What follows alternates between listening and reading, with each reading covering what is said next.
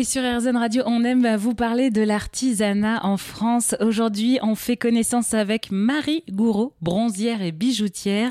Elle s'est installée dans un petit village des Pyrénées, à Léris, au pied des montagnes, un endroit en plein cœur de la nature qui reste sa principale inspiration dans ses créations. Alors déjà, la première inspiration, c'est plutôt la nature, donc tout ce qui va être graines, euh, feuillages, euh, insectes, euh, gastéropodes. oui, j'habite dans les Pyrénées et on est envahi par les limaces.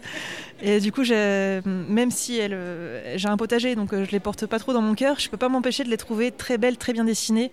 Elles sont presque aérodynamiques quand on oublie leur côté un peu gluant.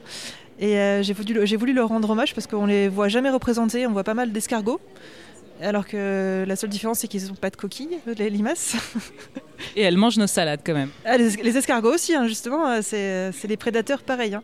Mais euh, ouais, je, les trouve très belles et du coup, j'avais envie de les représenter. Donc ouais, la nature, c'est une grosse source d'inspiration, surtout qu'effectivement, j'habite dans une, au pied des Pyrénées, quoi. Donc c'est une zone qui est, très très belle et très, avec des parties très sauvages encore.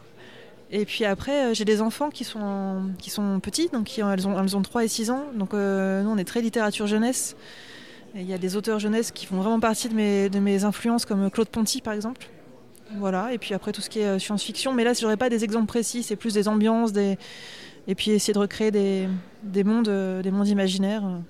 C'est vrai que moi, enfin, ce que je vois, c'est vrai qu'il y a un côté très euh, fantastique. Même, euh, bon, moi qui connais un petit peu le manga, j'ai l'impression de voir des espèces de, monstres un petit peu euh, qui rappellent énormément certains mangas, enfin, en tout cas, d'un style assez japonais. On me cite souvent Miyazaki. Les, gens me parlent tout le temps de Miyazaki, alors j'aime beaucoup.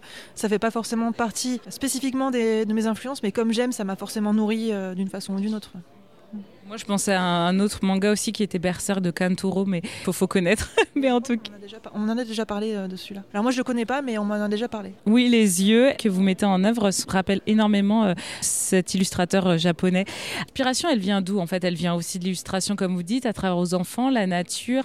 Mais comment cette inspiration, elle se, elle se reconstruit à travers le bronze, à travers la matière? Alors là, c'est très particulier pour moi parce que, par exemple, je fais jamais de croquis. J'arrive pas à travailler en, en 2D moi je fais de la sculpture, donc c'est de la 3D.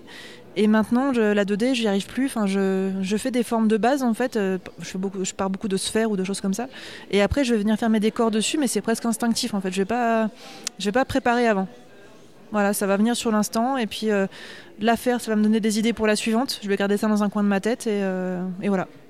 Vous avez segmenté un petit peu votre, vos créativités? Oui, en fait, j'ai commencé par faire du bijou, donc j'en fais encore un petit peu, j'en présente encore un petit peu, mais maintenant je fais essentiellement de la sculpture. Parce que je trouve une forme de liberté plus importante dans la sculpture. On n'a pas à se poser la question de savoir si c'est portable ou non.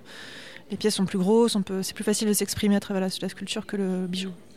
Merci beaucoup euh, Marie Gouraud de nous avoir partagé votre passion, votre métier en tant que bronzière bijoutière. Évidemment, toutes les informations seront sur notre site internet erzen.fr.